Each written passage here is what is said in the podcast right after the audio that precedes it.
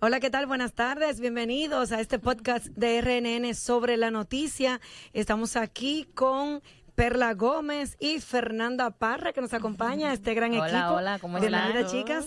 Bueno, y tenemos mucho contenido, como siempre, para debatir, para verdad, para analizar y ver estas opiniones de estas profesionales que estamos cada día al ruedo, ¿verdad? Con estas informaciones que día a día les lleva Noticias RNN y muchos hechos sangrientos en este fin de semana. Es lastimoso decirlo, pero continúa esta violencia. Eh, bueno, asesinaron a un oficial de la Fuerza Aérea ahí en Santo Domingo Este, que era también miembro del Cuerpo Especializado de Seguridad Presidencial, sí, del del CUSEP. sí. Y bueno, no sé si ustedes recordarán que hace como dos meses también asesinar, habían asesinado también otro miembro del CUSEP que se desempeñaba como chofer. chofer, Sí, chofer. de la Casa de Gobierno. Esto llama a preocupación. No solo porque sea un miembro de la Casa Presidencial, sino porque, señores, eh, cada día ciudadanos eh, mueren, pierden la vida a manos de desaprensivos, de delincuentes, que muchas veces hasta los matan para llevarle las pertenencias, pero se van y lo dejan tirado. Mira el seguridad de la farmacia GBC, que también lo También asesinaron. eh, vi que, que también hicieron un asalto cerca de esa farmacia a una a la Plaza del Pollo. Sí, también ahí asesinaron. Gracias a Dios no hubo fallecidos, pero eh, se está complicando nuevamente el panorama, ¿verdad?, de la seguridad, porque estaba como un poquito aplacado. Sí, Después pero- de unos operativos que se realizaron en varios sectores, que la policía, eh, en conjunto con las fuerzas, con, con los militares, las Fuerzas Armadas, pues se hicieron operativos fuertes y ustedes recordarán que en Villa Duarte y otros sectores bien calientes que estaba, también. eso estaba la gente con el grito al cielo, pero ha, vol- ha vuelto a recrudecerse esto y llama mucho la atención de, de las autoridades pertinentes, por favor, para que, Sí, por Tomen- favor. que pongan, mira, pongan este, atención a este oficial era un primer teniente, dejó cuatro hijos en la orfandad y, y fue muy penoso, muy triste ver cómo Muy una lamentable. madre llora la pérdida de su hijo en esas circunstancias. Un hombre que, según ellos destacaban sus cualidades profesionales, eh, Sí, estaba un hombre de trabajo. era estudiante de término de la carrera de de psicología. psicología. Y bueno, es muy lamentable esto. Hay que poner atención a esto. Las atención autoridades Policía Nacional. que tomen cartas Sí, en el sí. asunto, por favor. Y más que eh, se ve como que el móvil de, de esos asaltos a esos eh, militares oficiales siempre es eh, despojarlo de su arma de reglamento para ello continuar eh, cometiendo sus acciones delictivas. Entonces, sí hace, se, se hace necesario que las autoridades tomen más esto en serio y actúen porque Y al parecer estos delincuentes, eh, ese caso, para mí que lo tenían ubicado, porque yo estuve en el lugar donde, donde lo asesinaron. Eh, se habla de varios disparos, hablan de ocho, me parece exagerado, pero todavía no hay un informe oficial de Oficial. patología que diga cuántos disparos recibió el oficial. Sin embargo, eh, ese lugar es como muy inhóspito, un, un Sí, lugar como muy solitario. Solitario. Y, Y- de noche más. Sí, por ahí no hay ni vivienda ni nada, esa carretera. Eh, se llama la carretera Duarte 2 del sector Nueva Jerusalén, en Santo Domingo Este.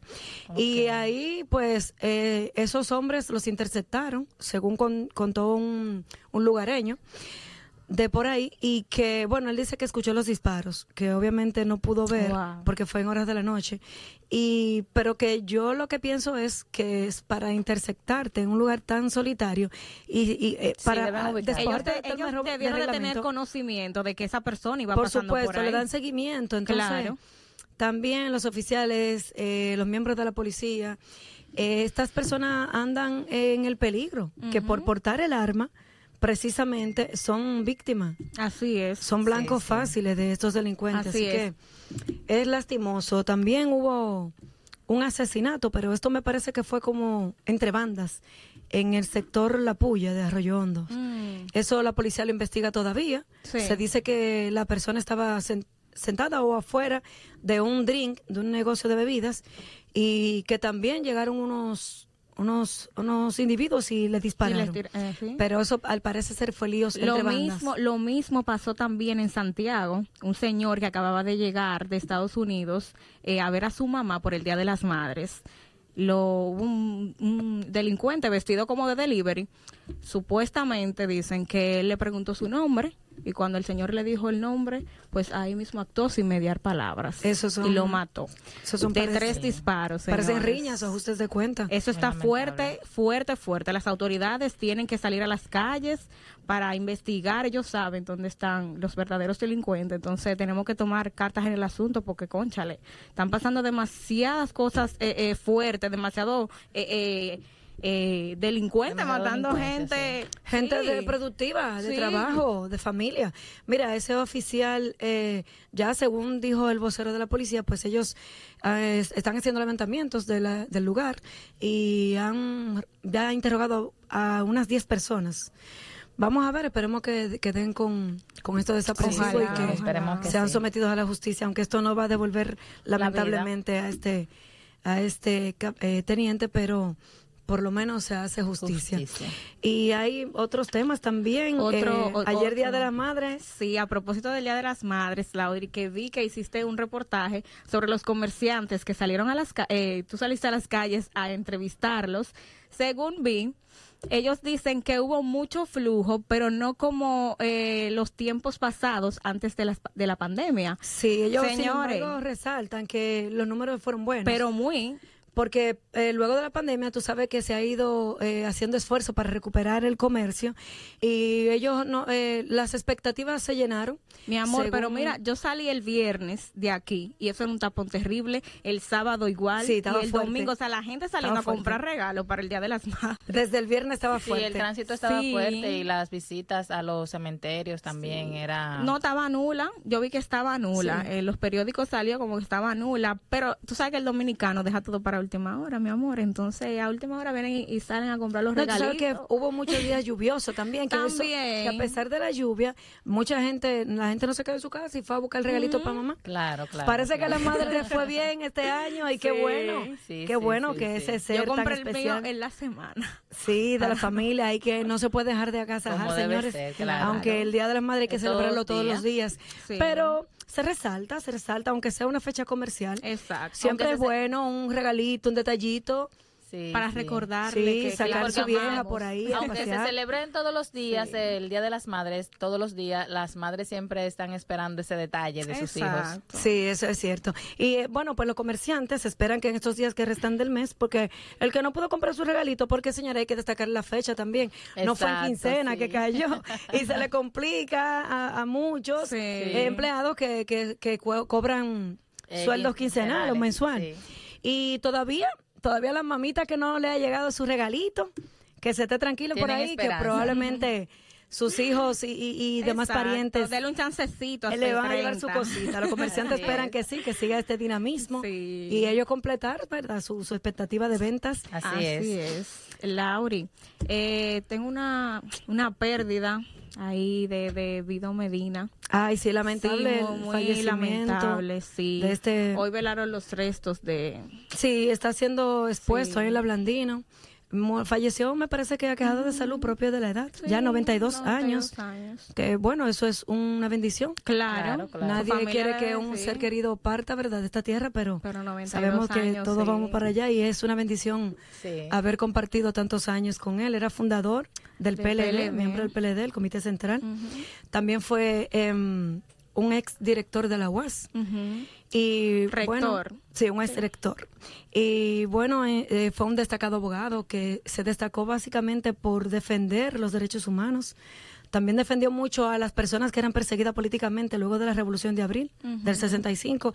Y muchas muchas cosas que destacar, muchas Sí, cualidades un hombre positivas importante del país. de Joaquín Vido Medina, lamentable. Y Sí, muy lamentable la pérdida. Sí. desde aquí externamos Así pues es. nuestras Nuestras condolencias a condolencias. familiares. Nuestras Sí. Ahí en esa velatoria estuvo el expresidente Medina. Sí, sí, Sí. estuvo por allá y expresó que a consecuencia de la renuncia de Francisco Javier, él dijo que esa, esa, que él renunció a la al a la campaña de, de Abel Abel. Martínez, pero no al PLD. Lo dejó claro y que no hay ningún problema, que la candidatura va a seguir en pie. Eh, también es bueno resaltar que Sí, pero y que no le va a afectar. Por favor, Eso- sabemos eso es que es que- el papel de Claro, ellos, ¿verdad? claro, Decir que no va a afectar, porque ah, no se puede llevar un pesimismo en medio de- del panorama, pero Así es, pero No, no, no. realmente Claro que le eh, afecta. Claro que afecta. Eh, sí, se evidencia que hay una un- hay un conflicto interno en esa organización y más Algo con la, con la carta que, es- eh, que publicó Francisco Javier. hay un disgusto. Y, Sí, hay un disgusto. Y, ah, y dice, bueno, el, el expresidente Medina afirmó que, que Francisco Javier no va, no va a pasar a la fuerza del pueblo. Pero señores, vamos a ver Bueno, qué pasa. Bueno, bueno, Porque está, el PLD está complicado. Sí, entonces ese no es un buen mensaje para, para la oposición porque se supone que ellos deben manejar sus conflictos de manera... Exacto, interno. Bueno, pero ya interna. vemos que, que Marchena, pues, Sí, claro. va a asumir esta La- dirección de la campaña de Abel Martínez. Así es. Lo, creo, que lo, creo que lo tuiteó, ¿verdad? Sí, él lo confirmó en su Twitter y dijo que, que está dispuesto a, a asumir la, La, comunicación de la, de la candidatura. Y entonces dijo que, bueno, voy a leer el tuit que él puso. Dice que ayer conversó con el compañero Abel Martínez y acepté con ganas e ilusión coordinar la comunicación de su campaña para ganar la presidencia de la República. Disciplina estratégica, sentido común como relato y pasión por la alegría en el trabajo serán ejes de mi gestión. Aunque Abel había informado, pues informó recientemente que iba a asumir su propia campaña de manera provisional. Sí, sí. Habría que ver y si Marchena pues lo está publicando, yo supongo que ya eso se oficializó. Pero mientras tanto, Abel dijo que le iba a asumir su propia campaña.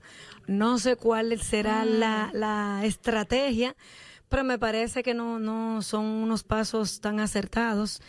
Y tampoco tiene están mucho dando tiempo para ese tipo de... en esta campaña de ver y tiene que ponerse la pila porque Sí. La FUPU está cogiendo fuerza y, Y el tiempo y está el PRM, avanzando. el Sí. PRM continúa liderando eh, las encuestas. Entonces, vamos a esto.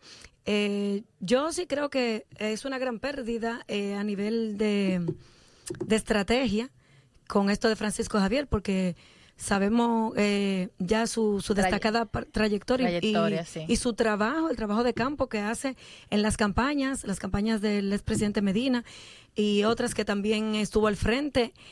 Y bueno, esperemos que si es así, lo de Marchena, pues que resuelvan, que metan mano ahí, como se dice popularmente, Claro, porque claro, que empiecen a trabajar. la piña que- está agria y el tiempo apremia. Claro, Claro. que empiecen a El trabajar y tiempo que apremia. Manejen sus conflictos de otra manera. También eh, vi a Roberto Rosario, él es presidente de la Junta, De la que Junta sabemos que es miembro de la Fuerza del Pueblo, y que él, eh, él encabeza una comisión que crearon ellos para, para crear alianzas. Él desmintió totalmente de que no, que no va a haber una alianza con el PLD por el momento. Por el momento. Porque eso es lo que se decía. Señora, vamos a nuestra primera pausa y continuamos en breve con más de estos comentarios.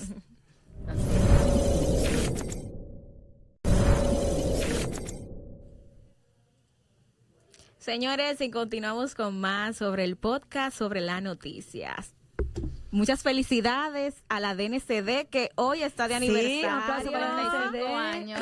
35, 35 años. años. ejerciendo una labor eh, que no ha sido fácil, señores. Han decomisado, Realmente. han decomisado muchos eh, estupefacientes. Varias toneladas ya en este año. Sí, sí, sí, han hecho un buen trabajo, drogas. han hecho un buen arduo trabajo. sí. Sí, realmente sí, hay que resaltar que esta Hay que gestión pues ha, han dado duro, duros golpes Al narcotráfico. al narcotráfico y, y siempre ellos eh, destacan que esto ha sido gracias al apoyo del gobierno central y el Ministerio Público, Público, todas sí. estas eh, fuerzas castrenses que, que siempre acompañan Sí. la, la Armada y que se mantienen en constante vigilancia en los puertos del país y los puntos que son más más frágiles para Sí, ellos la de verdad, de verdad han hecho un buen trabajo en, en su, en su labor. Sí, Sí, 35 esperamos años de fundación de la DNCD. Sí. Los felicitamos y esperamos que continúen con las Sí. con ese trabajo tan tan especial y fuerte que han estado realizando. Sí, que la mano dura, mano dura el narcotráfico. Mano dura. Y hablando de narco y de, de drogas Bueno. y justicia. Señora Jenny Berenice, la magistrada Jenny Berenice se pronunció hoy por primera vez, luego de las amenazas a la procuradora Miriam Germán. Dijo que no se van a dejar amedren- Sí, amedrentar. dijo nadie. que seguirán firmes advirtió que seguirán firmes. Tú sabes que Jenny es un gallito. Como debe de ser. Y así mismo, y ha mostrado mano dura, la dama de hierro le dice. Y sí, porque estas amenazas que recibió la procuradora eh, Miriam Germán de un capo radicado en España. En España, Sí, sí. sí. Y eh, hay que saber que este es un trabajo bien delicado que realizan estos, estos procuradores y todo este equipo del Ministerio Público. Y más en estos tiempos que está tan fuerte esto del combate a la droga, la La corrupción, corrupción, sí. muchas redes. Pero raro se me hacía que ella no hubiese recibido amenazas antes.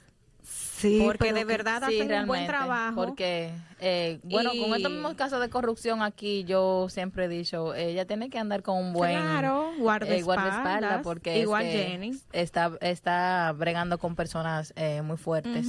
No, que no es fácil.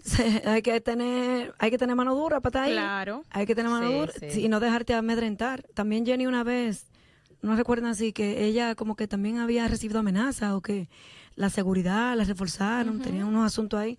Pero así mismo, que se Claro, mantengan firmes, ni un paso dura. atrás. Así es. Ni un paso es. atrás. Así mismo. Eh, tenemos la vaguada que sigue incidiendo. sí, Sí. Fernanda, cuéntanos Eh, ahí bueno, la. ONAMED eh, ha informado en su informe del tiempo que estamos en el país está incidiendo una onda tropical en conjunto con una Con una vaguada. vaguada. Eh, por esa razón el COE ha aumentado o ha dispuesto 15 provincias en alerta ante posibles inundaciones y crecidas de ríos, de arroyos y cañadas.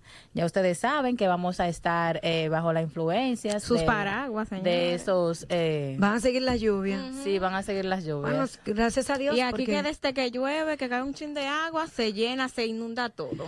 Sí, Sí, pero ve- veamos el lado positivo de que las presas van a recibir. eh, Bueno, sí, pero daña otras cosas. Gracias a Dios que el agua sí ha venido a, a mejorar ese asunto de la sequía, pero Sí. la verdad es que sí, que la semana pasada fue todo un caos. Sí, inundó sí, todo Hemos estado hablando mucho de eso, pero hay que continuar resaltando. En Mano Guayabo, en el cruce, eso estaba que insoportable. Yo vi videos, ya eso parecía una laguna. Y en la misma ciudad, en Santo Sí, Domingo, el. Distrito Nacional, las zonas cae- urbanas. un poquito de agua Pero esas son las filtraciones que están tapadas, las Sí, mismas nosotros mismos. los ciudadanos. Porque Bueno, no me voy a sí, la, la porque no falta tiro de, basura. la falta de conciencia, señores, los Sí. ciudadanos, porque la verdad es que la, la gente no ayuda. La gente no ayuda. Toda esa Dejen de tirar basura, que señores, en la tapa los calle. invernales y el filtrante. Es un desastre. Pero a esto se suma, no sé si yo me he percatado en estos días que hay muchos semáforos fuera de servicio, señores. No sé si es que sea producto de la lluvia que se han dañado, pero muchas avenidas importantes y fluidas de, del Distrito Nacional tienen los semáforos dañados. Eso es para Sí. darle trabajo a los amigos. Y no, pero ni siquiera los, am- De los verdad, amén, no. había gente de la, DG de la DGC ahí. Ah, pues atención a eso. Entonces, el taponazo, la inundación, la lluvia, todo un desastre. Especifica, tú sabes bien dónde es. O sea, Sí, mira, por sí, ejemplo, que eh, el que está en, el, en la intersección de la Gustavo con Teodoro Chacerio, ese semáforo tiene varios días intermitente. Hay otro también que hay varios en la Rómulo en dirección en dirección este-oeste, eh, que cruza la de Filló, ese está también dañado. Había uno por la Churchill. He visto varios semáforos en Sí, esta sí, semana. yo también que he visto muchos. Quería Aquí- destacarlo eso. No me ha tocado ver, pero... Sí, aquí en la, en la Lincoln, eh, las intersecciones de la Lincoln, siempre de 9 a 10 de la noche, ellos están así intermitentes. Ay, Dios. Eh, o sea, la Lincoln completa, hasta llegar hasta la, hasta la Kennedy. No se sabe si es por la lluvia o hay- habrá algún problema Dije, sé que mande a su compañía gente para que, allá. que administra estos aparatos, pero hay que tomar Sí, atención ahí. sí, a la sí, DGC que claro, vaya, claro. porque Para que también control, muchas Para cosas mitigar un poco el caos que que vivimos se aquí activen en la en ciudad. todo. Y los tapones. Y señora, y no podemos dejar de mencionar este informe del Ministerio de Educación eh, sobre la deficiencia, una evaluación diagnóstica que ellos realizan cada cierto tiempo, pues hoy dieron los, los resultados y vi un trabajo que realizó Scarlett Guichardo sobre esto y ellos dicen que hubo, se registró una significativa pérdida de aprendizaje de niños y niñas del nivel primario y secundario Wow. y que esto le preocupa mucho. Están, ellos entienden que hay que reforzar eh, los sistemas, el sistema, la, estrategia de educación educativas. para ver cómo se puede Pero tú lograr sabes subir algo, Lauri, tú sabes algo, Lauri, también los padres tienen que ponerse con sus hijos a las tareas, cuando le, le mandan las tareas a los profesores, tienen que ponerse, porque no todo, no se lo vamos a dejar todo a los maestros. Lo que pasa es que sabemos, ya sabemos que Está son muchos que- factores, pero el sistema sí. educativo está bien deficiente. no, claro. porque la calidad educativa es lo que está faltando. Incluso este asunto de los maestros que están reclamando reivindicaciones y muchísimas, eh, muchísimos reclamos que ellos tienen, pero ellos deben ser conscientes que la calidad está por el suelo. Realmente. Entonces lo- los docentes deben ponerse la pila, el sistema educativo, eh, no sé, el MINER, que refuerce Tienen ese asunto que, ahí. que resolver eso. Porque las evaluaciones que le hacen a esta gente para los concursos, Tú sabes que yo he visto gente que Para ingresar al que- sistema. Dije, ah, yo me voy a graduar, eh, me voy a entrar a la carrera de, de magisterio, porque yo voy a pagan bien. Pensando en el salario. Entonces, cuando tú piensas en el salario, mi amor, tú no vas a hacer un buen trabajo Claro. como maestra. Eso te tiene que salir a ti por vocación, no di que Exacto. por el dinero, porque por eso es. Y déjame esta decirte que esta evaluación, que estos resultados que dio el minero hoy, no es solamente en las escuelas públicas. Ellos, dicen que esto es eh, en la educación a nivel público y privado. Okay. O sea, que está, general. Sí, que hay una, una, Una deficiencia. disminución significativa de- del aprendizaje. Sí, también a eso le podemos Y de la calidad de la educación. El tiempo de la, de la pandemia, el tiempo que duraron los niños recibiendo clases virtuales. Sí, pero ¿hace cuánto pasó la pandemia? Sí, pero eso no se ha recuperado. Dios no, mío. no he visto un plan para ese, para que los niños se recuperen de ese tiempo. Sí, porque precisamente ellos dicen que esto fue eh, durante la pandemia, esta disminución. Sí. Pero que de hecho ya arrastrábamos, señores, Claro, deficiencia. Hay muchas lagunas todavía Muchas. Claro. en lo que es la, la, la educación, el sistema educativo. Y dicen, eh, pues, resaltan que las materias en las que están más flojos los muchachos son matemáticas, ciencias sociales y naturales. Oye, eso, ciencias sociales, historia. De las más, de las básicas, de las De más las- importantes. sí, sí. La verdad es que sí, eh, se ha venido diciendo, no es por esta evaluación, esta evaluación lo que está arrojando es lo que está evidenciando la realidad que ya sabemos. Algo que ya sabíamos exactamente. Son unos resultados bien desalentadores y esperemos que esos organismos, Educa y otros que se preocupan por esto de la calidad educativa, pues que miren a ver cómo hacen otros planes estratégicos para Sí, reforzar. bueno, a propósito de que el año escolar está por terminar. Ya finalizando. Y ya va a iniciar un nuevo año. Esperamos que Que surjan, entren. surjan nuevas, nuevas Exacto. estrategias para que los niños puedan recuperarse y avanzar. Sí, Y también, dejen de pensar en el dinero. señores, ustedes saben que la lluvia, las lluvias traen muchísimas enfermedades. Sí. Entonces hay madres muy preocupadas por, por estas enfermedades y contaminación que, que pueden acarrear. Los médicos también ya han advertido. El ministro de Salud había dicho que ellos se mantienen en operativo y ha- hubo una, un aumento de la lestopira, que es la enfermedad transmitida por, el- Por la las pipí de, ratas. de la rata. Hay que tener mucha cuenta la, la gente, los ciudadanos, eh, con esto de la lluvia y las contaminaciones. el manipular los alimentos, evitar que se hagan cúmulos de, de agua sucia. también. Para el dengue también. Sí, porque es- los más afectados han sido los niños, que son los más vulnerables. Sí. Eh, también con las, las eh, infecciones respiratorias también en las lluvias se Sí, la- le han sí, afectado mucha mucho. humedad. Mucha humedad. Así que atención, ya Salud Pública está en esto, Sí. así que atención a las madres y los padres, la población en sentido general, porque es todos que estamos expensas Todos, de- de- todos debemos cooperar. Exactamente. Eso es así. Y pero todavía sigue dando de qué hablar, señora, agua a beber, como dicen, el sargazo, Ah. Wow. el sargazo y Esto va eso para como largo. Sí, el malecón. Y la todavía. basura en el malecón. Eso está ¿Tú viste ese terrible. Y el río Sama también lleno de lila. Ay, Dios mío. Sí, porque arropado. También las lilas que se han acumulado. Ay, el medio ambiente. Entonces, esto del sargazo ya sabemos que es un tema medio complicado porque aquí no sí. contamos con los mecanismos y la tecnología para, Exacto, para- combatir. El Ministerio de Medio Ambiente y de Turismo siguen haciendo mucho trabajo, mucho esfuerzo con lo que disponen, con lo que tienen a mano. Ya sabemos que el presidente Abinader, pues, eh, donó unos recursos para que las universidades hagan investigaciones más amplias para combatir el sargazo, pero esto va a ser a futuro. No, claro. Mientras tanto tenemos esta realidad que está afectando básicamente el turismo por las playas, Sí. las costas del país que siguen invadidas del sargazo. Y mucho, eh, estoy vas por ahí por las playas de Boca Chica, Palenque y eso, te pones a hablar con los comerciantes que venden su pescado y cosas. Y ellos se han quejado que esto les ha afectado mucho. Claro, Claro, la gente no la quiere- gente porque la gente sí, no- la no gente acude. asiste. La gente no quiere ir porque la playa sucia, eso también desprende un, un hedor, Un hedor. Sí, sí, que sí. no es muy agradable. Ay, sí. Y mucha, también la gente cree que esto puede traerle como alguna contaminación o enfermedad. Ya han dicho que esto es totalmente de la Inofensivo. Sí, inofensivo. pero no- es desagradable. Claro, es desagradable, hasta Porque dime es desagradable. ¿Quién la gente no va a ir a la playa a bañarse con sargazo ahí. Dios mío. No. No, y volviendo al tema político, Mm. eh, ya casi se vence el tiempo para las alianzas.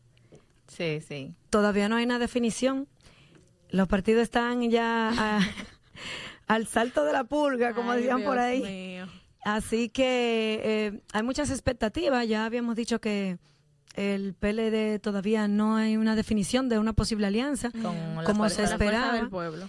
Pero sí, eh, los opositores sí han afirmado que eh, crearán un bloque opositor para hacer frente al candidato de gobierno, que como sabemos, el presidente Abinader todavía no ha confirmado Su Pero él lo va a confirmar. su repostulación, pero la gente lo pide donde quiera que va. Sí, sí, sí. Y Él ya, ha sido un presidente muy popular.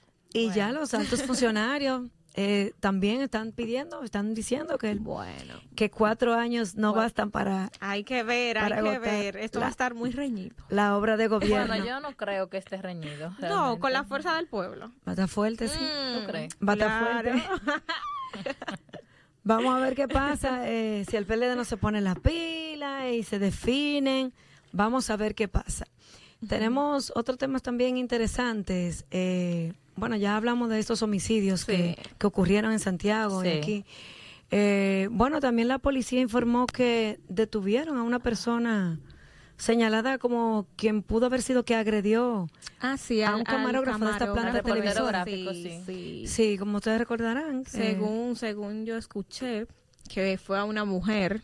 Eso Eh, me, me todavía quedé, me quedé no. impresionada cuando vi que era una mujer. Hay que ver qué pasó ahí. Bueno, por el Pero momento, se dice que es una mujer. Que él fue a dar, eh, a reconocerla hoy. Ok. Eh, sí. Vamos a ver en qué para Bueno, esto. porque- Esperemos más informaciones de las Sí. autoridades. sí, porque hay que recordar, sí, como fue agredido este compañero nuestro Sí. mientras realizaba su trabajo. Recibió varios puntos. Oh, pero no fue un peñonazo, Fue un digo un pedazo de bloque, le Ay, pegó, Dios le pegaron. mío. Mira, yo tengo tremendo. miedo ya ahora cuando yo voy en Bueno, vehículos. yo que- conduzco por el carril del medio realmente. Ay, no, no, no, no, no. Claro, porque desde siempre se ha dicho que, que estos Tienen que individuos sacarlos. sí actúan de forma agresiva. Sí. Ellos están ahí en la calle y te tiran ese esponja ahí en los Sí, cristales Tú dices que no y ellos siguen. Como quiera, exactamente, sí. Primero te, te impactan de repente, que tú a veces ni estás esperando eso y llegas el esponjazo ahí. Ay, si tú no le das los 10 pesos, 5 pesos. No, y si tú le das 10 o 5 también te insultan porque hay que darle más dinero. Y ya tú sabes, pero, hay algunos que no son violentos. Sí. Pero no, lamentablemente ya eso está muy... Pero, eh, Perla y que Lauri, lo- eh, a pesar de todos los casos que ya hemos visto de los limpiavidrios y las agresiones a los conductores, ¿ustedes han visto alguna acción de las autoridades para Han hecho recogerlo? Al principio, cuando pasó lo de Wari, tú sabes, yo vi eh, movimiento, pero después como que no sé. De- De hecho, precisamente eso de Guari pasó porque él estaba grabando un operativo que realizaba la alcaldía. Sí. Precisamente lo estaban recogiendo. Y temporalmente se hacen esos operativos. Luego continuaron en esos días y se hicieron muchos operativos, los recogieron, ellos se aplacaron también por unas cuantas semanas, pero ya están en la calle de nuevo.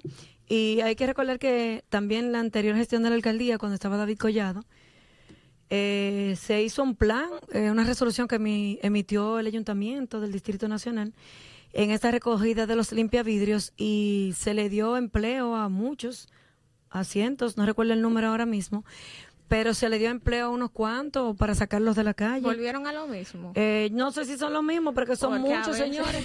Sí, son muchos. Quizás son muchos. otros. Y en varias intersecciones ellos están ubicados. No, en todas, en todas. Hay un, siempre hay un, ¿cómo que le dice? Limpia vidrio en todas las esquinas de las calles. Sí. No, y que ahí hay niños, Ah. adolescentes, Todo. hay hombres ya entrando en la adultez, hay de todo tipo. Y yo, he eso, visto, yo he visto niños, como tú dices, Lauri, eh, de 5, 6, 7 años en eso, en, en ay, sí, a las eso 10 parte de la noche, alma. 9 Y de la noche. Sí, sí, sí. Y a ese tema de los limpiavidrios también eh, se le suma el, las mujeres que andan con los niños.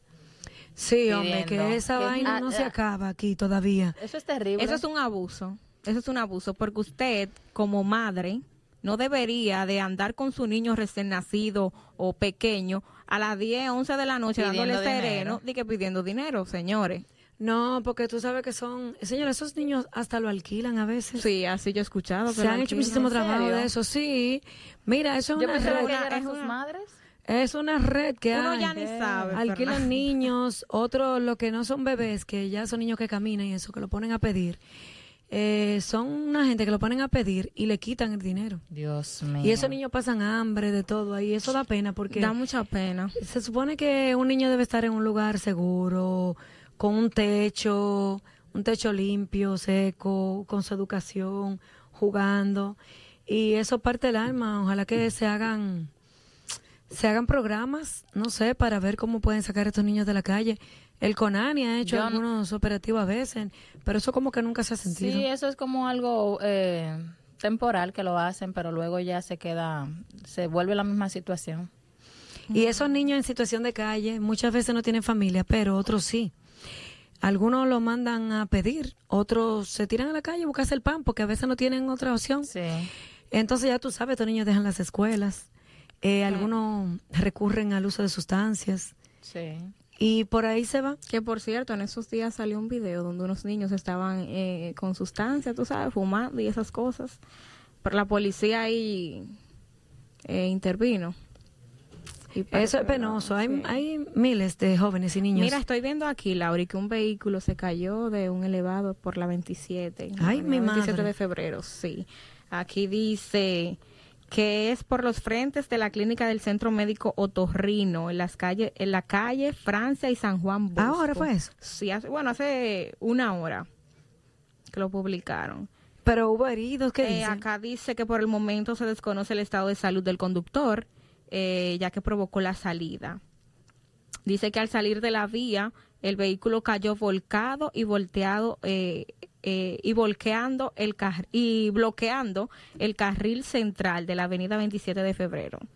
Eh, Nada, Wow. varias personas salieron a auxiliar el, Al al conductor. Bueno, pero gracias a Dios que no hubo sí. pérdida humana, porque caerse de, o sea, se cayó del, Del elevado. del elevado. Wow. Pero mira, qué Eh, suerte. Gracias a Dios y que sí, sí. Ya no hubo pérdidas. ¿Y qué será? ¿Perder control o?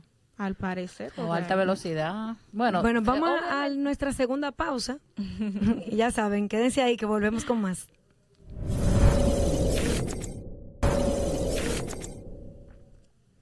Gracias por continuar con nosotros en Sobre las Noticias. Eh, de inmediato quiero eh, hablar del tema de Edesur, de la corrupción que supuestamente existen con, con las brigadas cuando los ciudadanos solicitan un nuevo servicio, un, un nuevo contrato. Eh, las brigadas eh, dicen que no tienen contadores, que no tienen cables para la instalación y lo hacen de manera clandestina. A eso eh, el Morrison dijo que ellos tienen bastante materiales para, para hacer las instalaciones y ha pedido que denuncien ese tipo de prácticas para que no sigan ocurriendo. También los ciudadanos han dicho que eh, inmediatamente ellos denuncian la corrupción, eh, el material aparece. Entonces, eh, es bueno que hagan eh, sus denuncias, cualquier empleado que se que quiera eh, corromper el sistema eh, en cuanto a ese tipo de, de- de servicios, Sí. es bueno que lo que lo denuncien porque eh, tenemos que trabajar con transparencia. Eso se da mucho en los barrios, eso de, de poner la luz de manera clandestina. Sí, Sí, se da mucho en los barrios.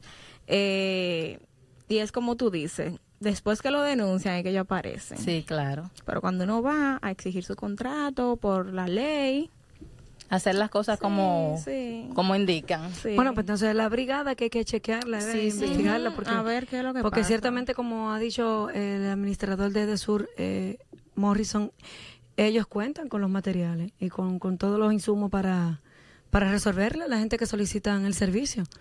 Entonces hay que ver qué es lo que está pasando ahí. Los Exacto, supervisores de, que- de cada zona que chequeen su gente, los obreros de, la sí, de las brigadas, ver qué es lo que están haciendo. Que también, mi amor, se ¿Cuál es el macuteo Sí, que debe haber ellos, no- ahí? ellos les instalaban el servicio, o sea, les decían que no había contadores o cables para instalar el servicio y no la institución no cobrarle, pero sí ellos sí le cobraban por Claro, por a la, atrás. a la gente por atrás. Ellos, ellos reciben su, su Es un macuteo ahí, que deben tener entonces algunos empleados. Ujú. Sí. Eso hay que chequearlo. La gente que Exacto, denuncia así Exacto, mismo. que Exacto, que denuncien, porque de inmediatamente denuncian, eh, aparecen los materiales y el servicio le, se, les- se los instalan. Dios mío. Eso Es por todos lados que quieren sacarle Sí. el chelito a la gente. Miren, y la ONU ha elevado su alerta por hambre en Haití. Mm, El pobre vecino país de Haití que sigue sumido en esta pobreza. en esta eh, pobreza, esta inestabilidad y dominado por las bandas armadas. A, a esta, esta alerta sumaron a Haití, a Sudán y el Sahel.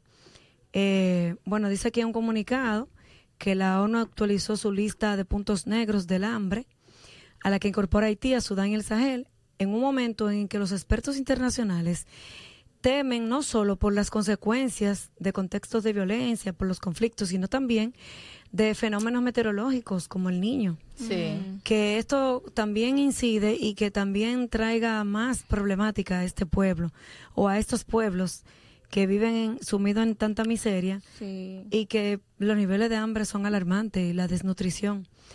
Eh, el programa de la FAO eh, también han pedido medidas urgentes ante esta en- ante esta situación, esta problemática y la Pero crisis. Lauri, yo lo que digo es, ellos mismos también pueden intervenir y ayudar a esas personas, a ese país. Pero en- es que en la. ONU lo que hace es eso, Habla, habla y habla. Exacto, y no Habla, actúan, y no actúan. Entonces, ¿cuál es el propósito de usted hablar y no resolver? Tienen la vida entera eh, Hablando, hablando. Hablando. Y Haití y esos países que están, en esa lista, sumidos en la en la pobreza. sumidos en las necesidades eh, y no hacen nada. No, No, hace actúan. nada.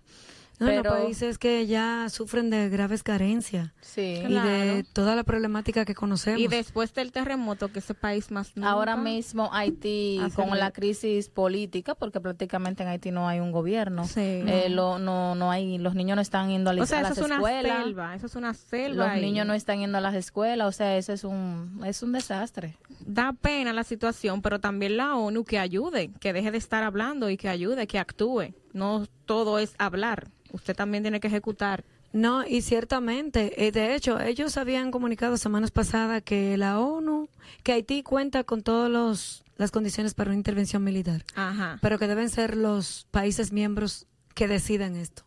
Pero los países miembros no terminan de ponerse de De acuerdo. acuerdo. Y mientras tanto, reiteramos el- la gran carga económica que representa Haití para Para República Dominicana. Para, para República Dominicana. Sabemos que gran parte del presupuesto se va en los hospitales, en con los la hospitales, parturienta. en los sí. centros educativos con, con los residentes. En ninguna maternidad algunos tuve ilegales. una dominicana, tuve más haitianas y esto es una problemática que, que hay en este país con ese tema que es muy profundo también.